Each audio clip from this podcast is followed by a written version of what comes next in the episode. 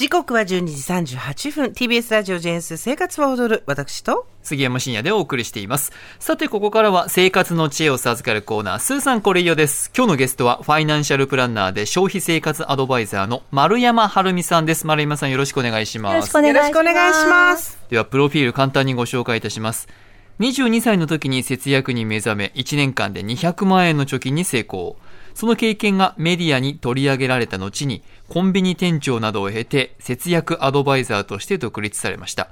その後、ファイナンシャルプランナーや消費生活アドバイザーなどの資格を取得し、各メディアで節約術やお金の管理についてのアドバイスを行うなど、多岐にわたってご活躍されています。そんな丸山さんに今日はふるさと納税をするなら今月中がおすすめな理由を教えていただけるということなんですがはい。まあ番組でもこれまでふるさと納税はいに関してはね、取り上げられてきたと思うんですけれども、はいはいじゃあそもそもふるさと納税ってどういうものかっていうと、地方と大都市の格差の是正を目的に2008年から始まった制度なんですね。もうそんな前だ。結構経ちますね。そうなんです。15年。うんはい、で、まあ、所得とか、まあ、家族構成によって、寄付金額の目安、まあ、上限っていうのは変わってくるんですけれども、まあ、そもそもですね、応援したい自治体に寄付すること。がまあ目的なんですね。はまあそこで寄付した金額のまあ自己負担2000円分を引いた金額がまあ所得税の還付ですとか翌年の住民税から軽減されるっていうもので、まあそこからさらに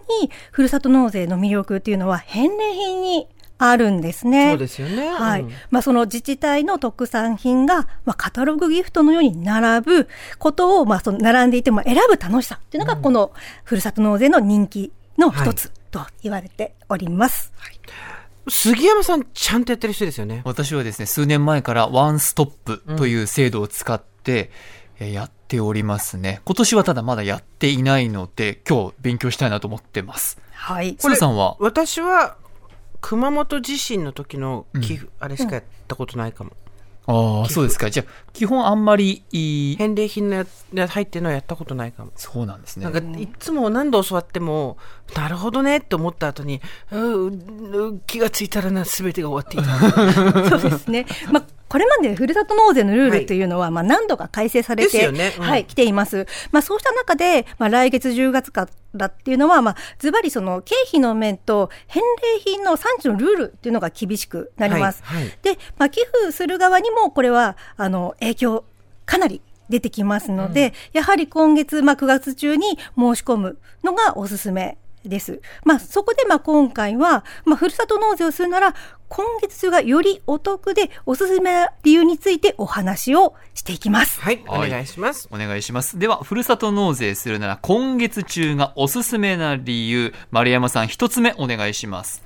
10月から、ものによっては、返礼品の寄付金額が上がる。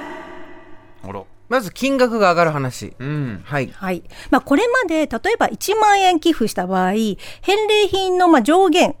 ですね、あの、3000円、まあ、仕入れコストっていうのがですね、3000円まで3割と、まあ、ルールがあったんですね。まあ、それで事務手数料含めてトータルで5000円、5割までだったのが、まあ、その他にかかっていた人件費とか、まあ、書類申請にまあかかる諸費用も含めて、この辺がちょっとね、もやもやっとあや曖昧な部分があったんですが、ここをもう5割に収めなければならなくなった。ということで、まあこれまで、あの、まあ人気があった返礼品などが出せなくなる可能性も。で、とそこで、まあその同じ返礼品を出すなら、あの、寄付金額を上げる可能性が出てきたので、まあやはり、その、ただ発表している自治体さんも、まだ少ない。だから10月になってみないとわからない部分も結構ありますので、まあ、とやれば、早めあの、にやっておかないと早めにやっとかれるのがいいのかなと思います。じゃあ今例えば1万円で出てるお肉が10月1日から寄付すると1万2000円になったりという可能性があるわけですか、はい。あります。なるほどね。さあ10月からものによっては返礼品の寄付金額が上がるかもということで9月中がおすすめということです、はいでは丸山さんふるさと納税お得にやるなら9月中がおすすめな理由2つ目お願いしますラインナップが減ってしまうかも。特に熟成肉とお米に要注意。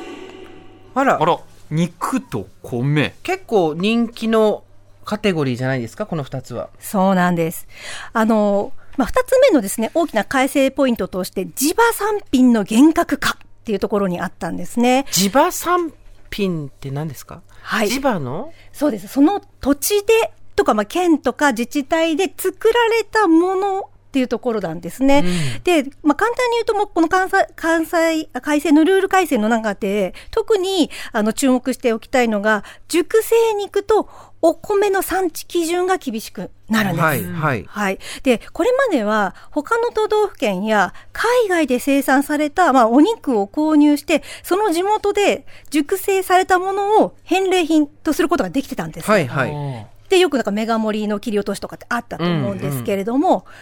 これができなくなる。まあ、お米も同じように、玄米を他府、まあ、他の都道府県から買って、まあ、その地元で、まあ、精米とか無洗米にしたりして、ブレンドすれば OK だったんですが、まあ、この辺の基準が厳しくなって、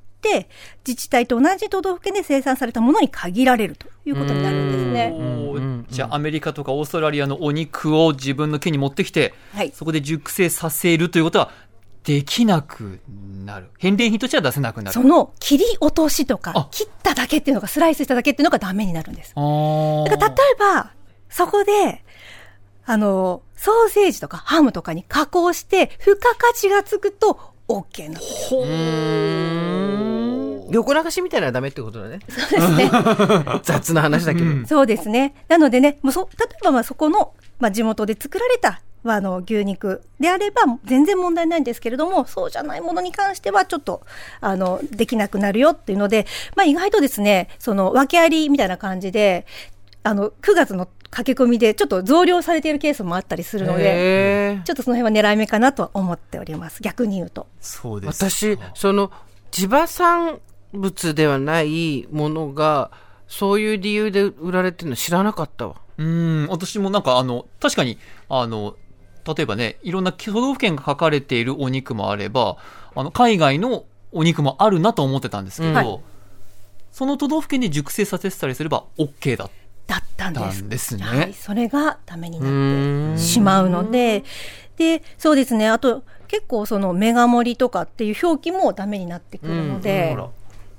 まあ、あくまで寄付金だよ、返礼品だよってことですよね。おっしゃるとおりあの、純粋にその自治体を応援したいっていう気持ちで、そこでいただける返礼品っていうイメージにしていただきたいなというところ、え商売じゃないぞっていう話うです。んそこなんですね。やはりあの、まあ、商売上手で言い方変ですけれども、うんやはりね、より多くの寄付金を集められる自治体さんも多いわけですよね。よねまあ一方で、そちょっと不器用な自治体さんがなかなかその辺が難しいっていうところもあって、その拡散と是正ももしかしたら今回あるのかなっていう気はします。はいあ。と東京都なんかは結構税収ががっつり減っちゃってね。ねそうですね国によってしてはね。はい。なんか川崎市とかですと、あの、電車の広告とかに、あの、ふるさと納税をしないでくださいっていう、ここが出てたり、お願いが出てたりとかするところもやっぱりあるので、なかなかこれはし厳しいですよ。うん。ただまあ、ね、生活者としては、なかなか手に入らないものがお礼でもらえるんだったら、他の自治体に寄付したいとか、他の自治体としても寄付されたお金を有効に使うことで、随分と、あの、税収が良くなったところもあるわけですよね、もちろん、ね。もちろんそうなんです。まあそこでの格差も出てしまってるっていうのは現状がありますし、そうですね。やっぱりこの、9月30日終了とか、まあ、10月1日値上げっていう表記をあるものをちょっと見ながら選んでいただけると、まあ、あの駆け込み的には、うんうんあのお得に返礼品がもらえるのかなというふうに考えております。これふるさと納税それぞれサイトがあってそこに行くとあの10月1日から値上げみたいな表示が出てたりするんではい、すか、出ているものももうあります。はい、ただ、もう終売になっているものもありますので、その辺はちょっと気をつけていただきたいと思います。あの、根本中の根本のはい。相談なんですけど、ふるさと納税でインターネット検索すると、いろんなポータルサイトが出てくるじゃないですか。はいあれはどこでやっても同じなんですか？基本的には同じなんですけれども、ただやっぱりその方の経済圏っていうものがと思うんですよね。そのポイントのたまりやすい経済圏とか、ポイントが使いやすい経済うんうん圏だったりとか、そこに関連するポータルサイトも、まあ、で選ぶのもいいですし、あるポータルサイトさんは、あの、ちょっと、お金に換金できるようなものは置かないっていう、まあ、そのポリシーを持った、うんうんうんあの、ところもあるので、でも家電が欲しいって言ったら違うサイトさんを選ぶしかない。あ、家電はもらってそのまま売っちゃうって人がいるってことだそうですもうさ結局だからその穴をどうついて誰がずる賢いずる賢いって言っちゃいけないよ君 何も言ってない。みたいなところになってきますね、はい、そうなんです人。の善意と良心っていうのが問われるな確かにね。なるほどなでもちょっと5日だと間に合わないって人もいますよね確かにね、もう、ギリギリですよね。どうしたらいいすですか？はい。そうですね。やはりちょっとですね、お得感っていうのは減ってしまうかもしれませんが、欲しい返礼品がなかったりね、もうい忙しいっていう方はですね、慌てて申し込む必要はそこまでないのかなっていうのは、えー思っています。まあ、あの、とはいえですね、10月以降も、あの、お得な、あの、返礼品は出てくると思います。その理由としては、訳あり品っていうのが一つ挙げられていて、はい。訳あり品って規格外の商品ですね、ちょっと市場にはちょっと流通できないけれども、ちょっとちっちゃめとか大きすぎっていうものが入ったものは、意外とお得度がまだまだ高いですし、あとはですね、あの、緊急支援品っていうのが、まあ、以前はコロナ対策とかであったんですけれども、今はですね、ちょっとあの輸出困難となった、まあ、魚介類、特にホタテですね、加工されたホタテの冷凍が、あの、緊急支援品として、あの、まあ、ちょっと、コストを抑えた状態ですね。まあ、そのあまり値上げをしない状態で、あの出されていますので、まあ、ちょっとホタテですね、その水産業をですね、支えるといった点でも、魚介類の緊急支援品は今後増えていく可能性がありますので、あの、その辺を選んでいただけるのはいいのかなと思います。わかりました、今日はですね、丸山さんにふるさと納税するなら今月中がおすすめな理由について教えていただきました。はい丸山さんから何かお知らせが最後にあったりしますでしょうか？はい。えー10月23日に、えー宝島社より、ステディ特別編集、知識ゼロでもまぶまるっとわかるお金の基本と、10月25日に東京新聞より、節約家計ノート2024年が発売されております、は発売されます。どちらも私が監修しておりますので、もしよろしければお手に取っていただけるとありがたいです。かしこまりました。というわけで、ここまでファイナンシャルプランナーで生活消消費生活アドバイザーの丸山晴美さんでした。ありがとうございました。ありがとうございました。ありがとうございました。Bye.